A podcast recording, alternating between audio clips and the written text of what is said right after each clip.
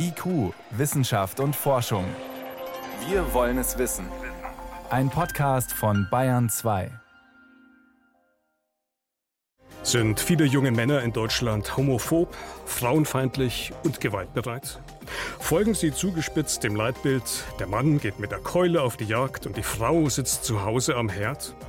Eine Umfrage, die am Wochenende bekannt geworden ist, erweckt genau diesen Eindruck und war Thema in fast allen großen Medien in Deutschland. Doch wie vertrauenswürdig, wie aussagekräftig und belastbar ist diese Umfrage tatsächlich? Das ist unser Themenschwerpunkt heute. Wissenschaft auf Bayern 2 entdecken. Heute mit Martin Schramm. Rund ein Drittel der befragten Männer gibt an, gegenüber Frauen schon mal handgreiflich zu werden, um ihnen Respekt einzuflößen. Ein Drittel der Männer hält es auch für akzeptabel, wenn ihnen beim Streit mit der Partnerin gelegentlich die Hand ausrutscht. Überhaupt sehen mehr als die Hälfte die Frau eher am Herd, während sie als Männer das Geld verdienen. Das sind Aussagen, die aufhorchen lassen. Sie legen nahe, dass veraltete Rollenbilder, Gewalt, aber auch Homophobie hierzulande wieder auf dem Vormarsch sind. Es sind Ergebnisse einer Online-Umfrage mit dem Titel Spannungsfeld Männlichkeit. So ticken junge Männer zwischen 18 und 35 Jahren in Deutschland. Erstellt im Auftrag der Organisation Plan International. Die setzt sich ein für die Rechte von Kindern und für Chancengleichheit von Mädchen. Nach deren eigener Aussage ist das Ganze eine repräsentative Umfrage. Viele Sozialwissenschaftler sehen das anders. Wir werden nachher gleich mit einem sprechen. Doch zunächst fassen wir zusammen, warum diese Umfrage methodisch fragwürdig erscheint. Philipp Artelt über die Tücken der Statistik. Was ist seriöse Wissenschaft? Um nicht weniger geht es beim Streit um die Umfrage von Plan International zum Männerbild in Deutschland. Es fängt schon bei der Frage an, die derzeit in den Medien groß diskutiert wird, ob es sich nur um eine Umfrage oder um eine Studie handelt. Ulrich Kohler, Professor für empirische Sozialforschung an der Uni Potsdam. Eine Umfrage ist ja etwas, mit dem wir Daten erheben, typischerweise indem wir Menschen Fragen stellen. Und eine Studie kann halt eigentlich alles sein. Das ist eigentlich ein Oberbegriff für alles Mögliche. Das Problem ist eher, wie die Begriffe in der Öffentlichkeit benutzt und wahrgenommen werden, erläutert der Arbeitswissenschaftler Olaf Struck von der Uni Bamberg. Es könnte sein, dass Umfrageinstitute schnell einmal äh, eine Reihe von Personen entweder anrufen oder über eine Online-Befragung zu aktuellen Themen befragen und dann eben die Wissenschaftlichkeit vernachlässigen. Und damit es nicht so sehr auffällt, nennen sie es dann auch eben einfach nur Umfrage. Das kann natürlich schon sein, dass Kollegen darauf irgendwie auch reagieren und sagen, man kann nicht unterscheiden, sind es gute oder schlechte Umfragen und so weiter. Und möglicherweise deswegen solche Begriffe wie wissenschaftliche Studie oder Studie dann im Raum rumspuken, die dann suggerieren, es sei aber auf andere Weise eben wissenschaftlich alles viel, viel besser. Wichtig ist, dass die Methoden einsehbar sind. Es geht also um Transparenz. Sebastian Wenz vom GESIS, dem Leibniz-Institut für Sozialwissenschaften, fehlen wichtige Hintergrundinformationen zur Umfragemethodik. Ich hätte dieser Studie und den Ergebnissen nur dann weitestgehend vertraut und würde die Ergebnisse sehr ernst nehmen, wenn ich die einzelnen Schritte der Datenerhebung und dann auch der Datenanalyse vollumfänglich nachvollziehen könnte, wie also so transparent wie möglich aufgeschrieben worden wären. Tatsächlich hat Plan International einige Informationen darüber, wie die Teilnehmer der Umfrage ausgewählt wurden, erst dann preisgegeben, als die Kritiker sich schon zu Wort gemeldet hatten. Die Befragten waren offenbar von einem externen Unternehmen angeworben worden, um gegen Geld an Umfragen teilzunehmen. Selbstselektion nennen Wissenschaftler das, wenn sich die Teilnehmer sozusagen selbst auswählen. Dadurch werden bestimmte Bevölkerungsgruppen überrepräsentiert, zum Beispiel die, die oft das Internet nutzen oder die, die die Zeit für Umfragen haben oder die, die das Geld dringend brauchen. Die Autoren wollten hier gegensteuern und haben bestimmte Gruppen stärker gewichtet, zum Beispiel beim Bildungsabschluss. Sozialwissenschaftler Wenz reicht das nicht. Wir wissen aber aus der Forschung, dass zum Beispiel Gewichtungsverfahren sehr viel besser funktionieren mit Zufallsstichproben, denn am Ende ist es so, man muss im Grunde wissen, welche Selbstselektionsmechanismen vorliegen, um sie korrigieren zu können. Und die Wahrheit ist, das ist sehr schwer. Man weiß es oft nicht ganz genau. Und dann wäre die Frage zum Beispiel, auf welchen Webseiten genau wurden die TeilnehmerInnen angeworben? Wie genau sieht die Zeitungsannonce aus? Wie genau wurde die telefonische Kontaktierung vorgenommen? Auch wenn Wenz und sein Potsdamer Kollege Ulrich Kohler diese Daten hätten, viel Hoffnung, dass sich die Umfrage dann doch noch als repräsentativ erweist, haben sie nicht. Aber wie sollen wir Journalisten künftig mit solchen Umfragen umgehen? Journalisten, so das Fazit, werden auch weiterhin auf die Expertise von Wissenschaftlern angewiesen sein, um solche Umfragen einzuordnen. Und wenn man als Journalist den Daten nicht vertrauen kann, sollte man lieber nicht von einer wissenschaftlichen Studie sprechen. Und das wollen wir jetzt vertiefen mit Menno Baumann. Er ist Professor für Intensivpädagogik an der Fliedner Fachhochschule, Fachhochschule Düsseldorf. Und mit ihm konnte ich vor der Sendung sprechen.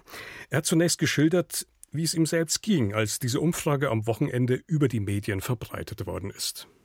Also im ersten Moment, wenn ich solche, ich sag mal jetzt Schockwerte höre, dann stellt sich bei mir immer als erstes die methodische Frage, weil natürlich so eine Meldung gerade im Mediendschungel durchaus attraktiv ist. Äh, damit kann man natürlich Aufmerksamkeit erzeugen, weil jeder denkt, meine Güte, was ist denn da passiert? Haben wir in den letzten 30 Jahren denn gar nichts mehr erreicht? Von daher war bei mir sofort die methodische Frage drin und war sofort klar, dass das keine belastbaren Zahlen sind. Und dann stieg in mir so ein bisschen der Ärger hoch, muss ich sagen, weil das Thema ist so wichtig. Wir wissen, dass Männlichkeitsvorstellungen und Geschlechterinszenierungen ein riesiger Risikofaktor für familiäre Gewalt sind. Und wenn das Thema dann mit unzuverlässigen Zahlen hochgepoppt wird, das ist äh, aus wissenschaftlicher Sicht kritisch, weil so eine Studie kippt sofort um, wenn irgendjemand damit ein bisschen Watte drauf wirft. Und deswegen habe ich mich eigentlich geärgert über die Art der Berichterstattung. Genau, das ist ein zentraler Punkt. Also es wird immer von Studie geredet, es ist aber eigentlich gar keine. Es ist überhaupt gar keine Studie. Es ist eine Umfrage online, bezahlte Stichprobe. Ich kriege Geld dafür, wenn ich anderen Menschen den Link zuschicke. Das heißt, es ist ein Panel, wo man sagen kann, da ist gar nichts repräsentativ dran. Und wenn ich das als Studie frame, dann mache ich im Prinzip die ernsthafte wissenschaftliche Arbeit, die wir in der interdisziplinären Gewaltforschung seit Jahren tun, ein Stück weit auch lächerlich und kaputt. Hm. Okay, also das Thema ist wichtig und darüber sollten wir jetzt auch reden. Da wird gern mit dem Stichwort toxische Männlichkeit operiert. Was genau ist das für ein Etikett? Wie können wir das jetzt mit Inhalt füllen? Ja, ob der Begriff geeignet ist oder nicht, das weiß ich gar nicht. Toxische Männlichkeit ist so ein Kampfbegriff geworden. Im Grunde genommen sind wir ja in der Situation, dass wir kulturhistorisch gesehen seit sehr, sehr kurzer Zeit dieses Ideal aufgebaut haben des gewaltfreien Zusammenlebens von Männern, Frauen und Kindern. Das ist ja neu. Also das ist ja, wenn wir so gucken in der Geschichte der Menschheit, wir haben Aufzeichnungen seit etwa 5000 Jahren und immer wurden Frauen und Kinder geschlagen. So, und jetzt haben wir dieses Experiment gewagt und das ist gut. Das ist ein wahnsinniger Fortschritt. Und wir wissen, dass Gewalt auch etwas ist, was sich schnell über Generationen zieht. Und für familiäre Gewalt sehen wir jetzt, wo wir Familien haben, die es ohne leben und das ein Konsens ist und wir Familien haben, denen das nicht gelingt, sehen wir, es gibt Risikofaktoren für familiäre Gewalt und neben der eigenen Gewalterfahrung in der Kindheit ist das Bild von Geschlechterinszenierungen. Und da gehört auch die Vorstellung von Männlichkeit, Weiblichkeit und den Rollen von Männern und Frauen in der Familie rein. Das ist ein ganz großer Risikofaktor für familiäre Gewalt und am Ende damit auch für jede Form von der Gewalt. Hm. Kann man das vielleicht mal ein bisschen unterfüttern? Also was sind das für Rollenbilder? Um was geht es da jetzt ganz konkret? Also ganz konkret geht es da zum Beispiel um den Gedanken der Hierarchie. Der Mann hat mehr Macht als die Frau. Ganz konkret geht es da um die Verteilung der Care-Arbeit. Je ungleicher die sich verteilt, desto schneller kommt es zu Gewalt und zwar sowohl durch Männer als auch durch Frauen. Hm. Wenn ich sehr klar von einem Dualismus ausgehe, das ist ein Mann, der macht körperliche Arbeit, der ist stark, der ist auch intelligenter und auf der anderen Seite ist die Frau, die macht Familie, die bekommt Kinder, die ist schön. Wenn ich von so einem dualistischen Bild ausgehe, dann ist es ein problematischer Faktor, weil dieses Bild enthält implizit immer auch, dass der Mann die Berechtigung hätte, sich auch gewaltvoll durchzusetzen. Das heißt, Gewalt wird zum Mittel der Konfliktlösung. Ja, und auch zur Inszenierung meiner Männlichkeit. Hm. Also da gehören auch so diese Posen mit rein und wir haben jetzt so eine Generation vor uns, die muss da neue Wege finden und zum Beispiel der Fitnesscenter-Kult, das hat schon auch was damit zu tun, dass neue Wege gefunden werden müssen, wie man mit der Frage, was ist denn jetzt eigentlich ein Mann, wer bin ich jetzt eigentlich neu umgehen muss. Aber das wären ja produktive im Sport und da gibt es viele Möglichkeiten, auch produktive Wege zu finden, sich mit Identität auseinanderzusetzen. Und dieser Retraditionalismus, den wir gerade in Deutschland haben, den sehe ich schon als problematisch. Hm. Welche Folgen haben denn jetzt auch diese Rollenbilder? Nicht nur für andere Menschen, sondern auch für Männer zum Beispiel, die diese Rollen dann auch selbst leben? Mhm. Na, da muss man erstmal dazu sagen, wie eine Geschlechterinszenierung innerhalb einer Familie dann tatsächlich gelebt wird, hängt nicht nur davon ab, was der Mann glaubt, was ein Mann ist, sondern das ist ein dialogischer Prozess.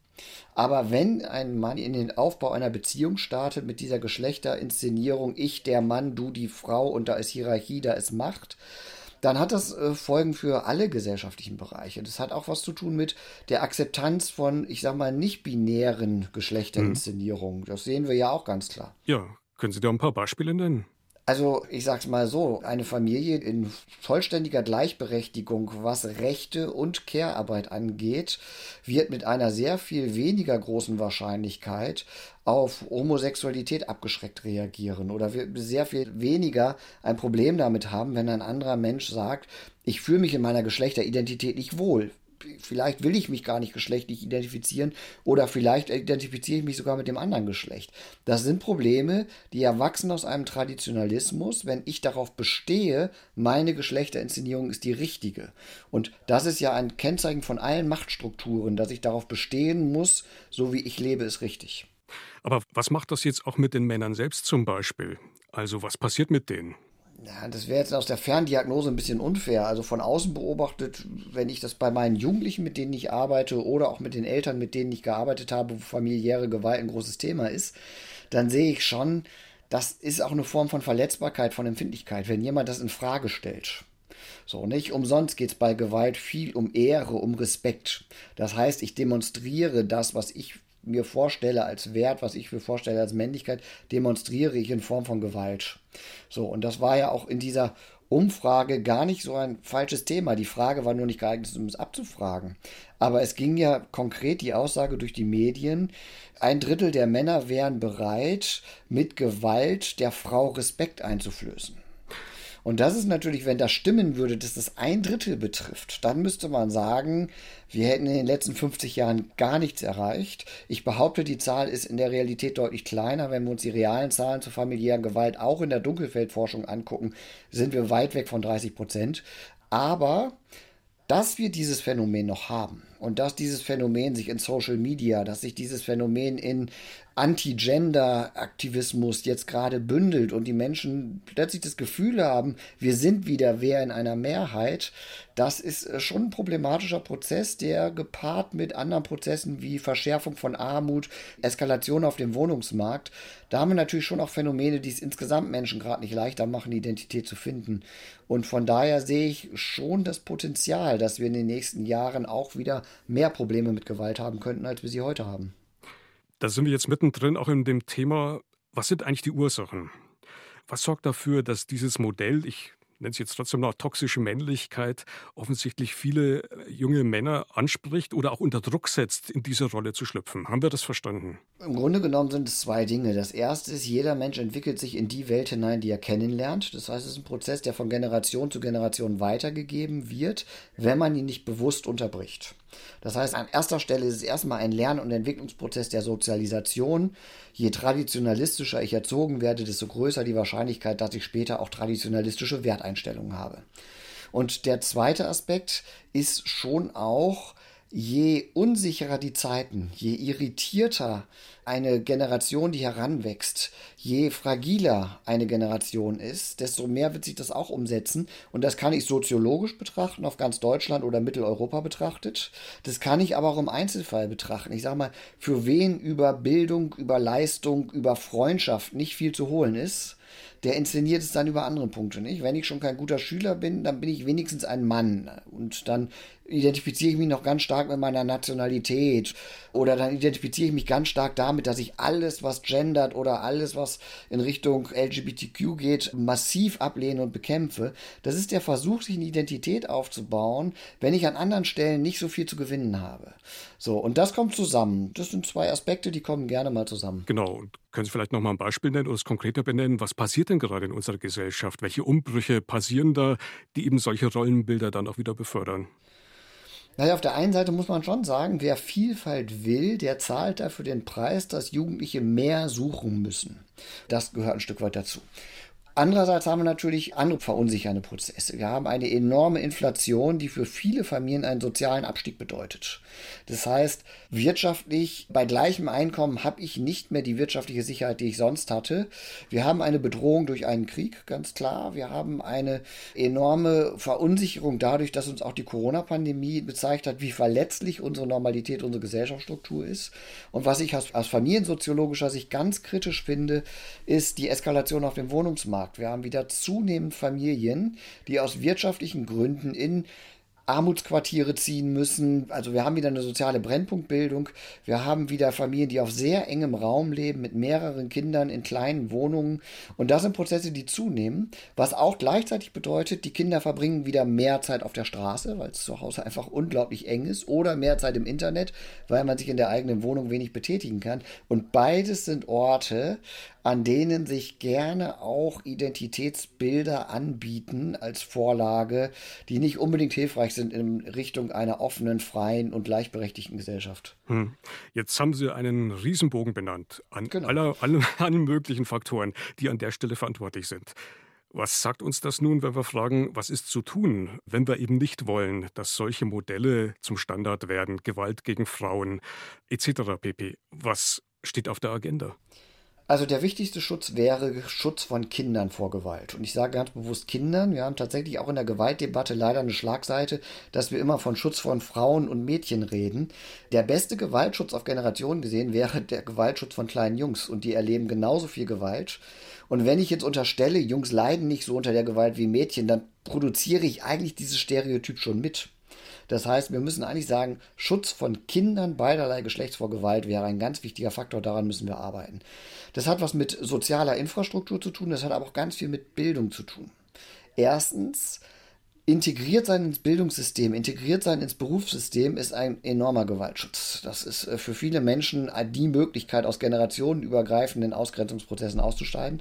Und zweitens natürlich auch die Inhalte von Bildung müssen in Richtung Gleichberechtigung, in Richtung Chancengleichheit, in Richtung Emanzipation ganz klar auch gehen. Also wir müssen unsere Kinder auch und unsere Jugendlichen auch darin bilden, dass es kein Recht auf Männlichkeit auf Kosten anderer Menschen, die ich dann als weniger männlich oder als Frau definiere, gehen. Mhm, also das ist ein riesengroßer Auftrag, an dem natürlich, ja, allein das zu bewältigen, ist eine gewaltige Aufgabe.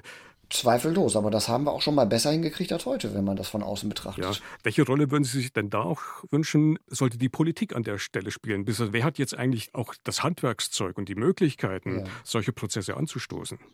Also dazu gehört erstmal ein ganz klares Bekenntnis. Chancengleichheit setzt auch Armutsbekämpfung voraus. Wir müssen die soziostrukturellen Voraussetzungen für Familien deutlich verbessern, und zwar für alle Familien.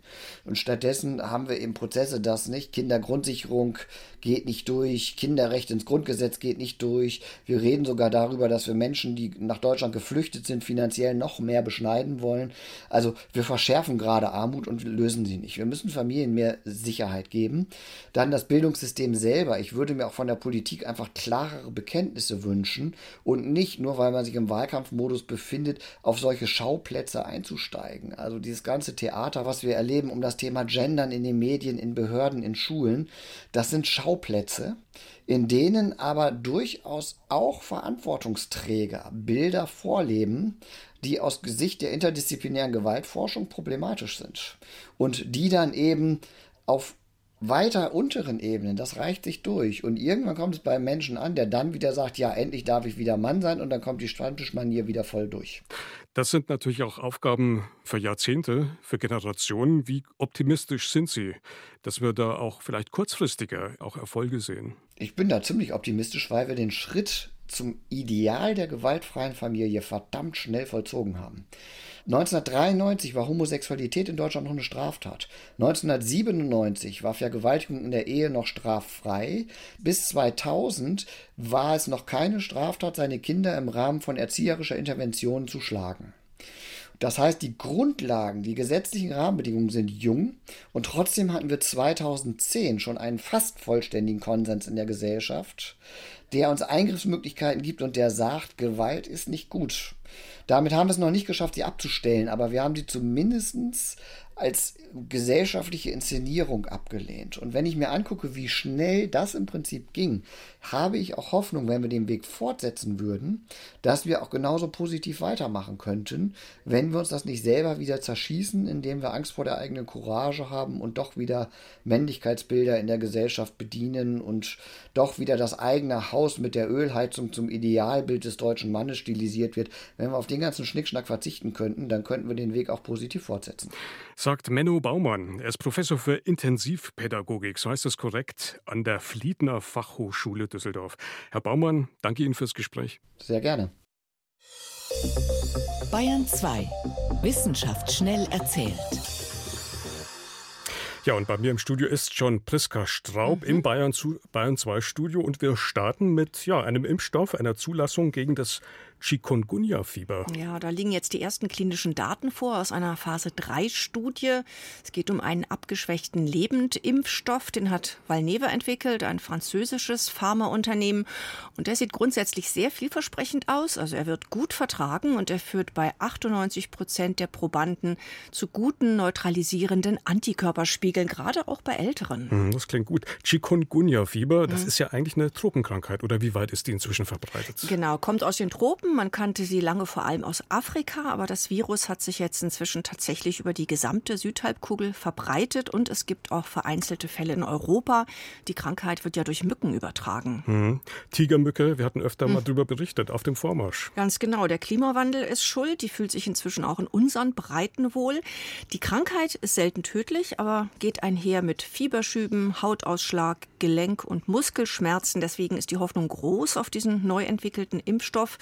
Jetzt muss die Praxis zeigen, wie lange die Antikörperantwort hält und ob in Anführungsstrichen nur die Krankheit verhindert würde oder sogar auch eine Infektion. Da gibt es wahrscheinlich in diesem Jahr dann noch weitere Daten.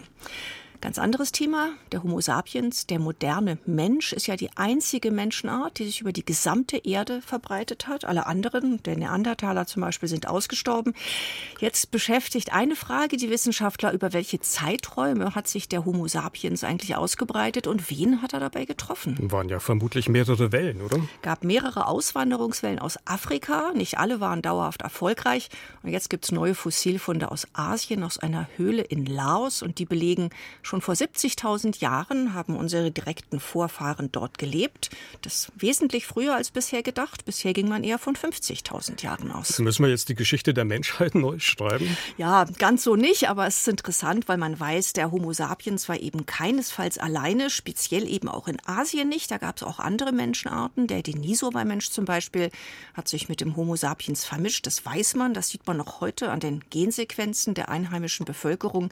Also ein Puzzleteil Teil sozusagen ist hinzugekommen zum Rätsel Menschwerdung. Dann zum Schluss, Mähroboter haben gravierende Folgen für Tiere. Ich sag nur Igel. Die geraten schnell unter das Messer, genau. Da hat das Leibniz-Institut für Zoo- und Wildtierforschung jetzt mal Daten gesammelt und dokumentiert. Schnittverletzungen bei Igeln sind sehr charakteristisch, kann man also sagen, wenn sie eindeutig von Mährobotern stammen. Und seit dem vergangenen Jahr haben sie mehrere hundert Fälle erfasst und offenbar werden es immer mehr. Hat man denn verstanden, woran es liegt? Wo lauert die Gefahr? Wahrscheinlich ist es relativ einfach. Es werden einfach immer mehr Geräte verkauft und auch eingesetzt. Und jetzt sagen die Hersteller, Mähroboter können zwar kleine Tiere erkennen und umfahren, aber da werden jetzt Zweifel laut. Und dann geht es ja auch noch darum, Mähroboter fahren häufig nachts und das ist genau die Zeit, wenn Igel unterwegs sind. Die flüchten nicht, die rollen sich zusammen und werden dann von den Messern erwischt. Deshalb ein Vorschlag von den Studienleitern, ein nächtliches Verbot für Mähroboter. Das wäre schon mal ein Anfang. Ein Nachtfahrverbot. Vielen Dank. Priska Straub war das mit den Wissenschaftsmeldungen hier auf Bayern 2. Tja, das war's hier auf Bayern 2 mit IQ vorerst. Ihnen danke fürs Zu- und fürs Weiterhören. Im Studio war Martin Schramm.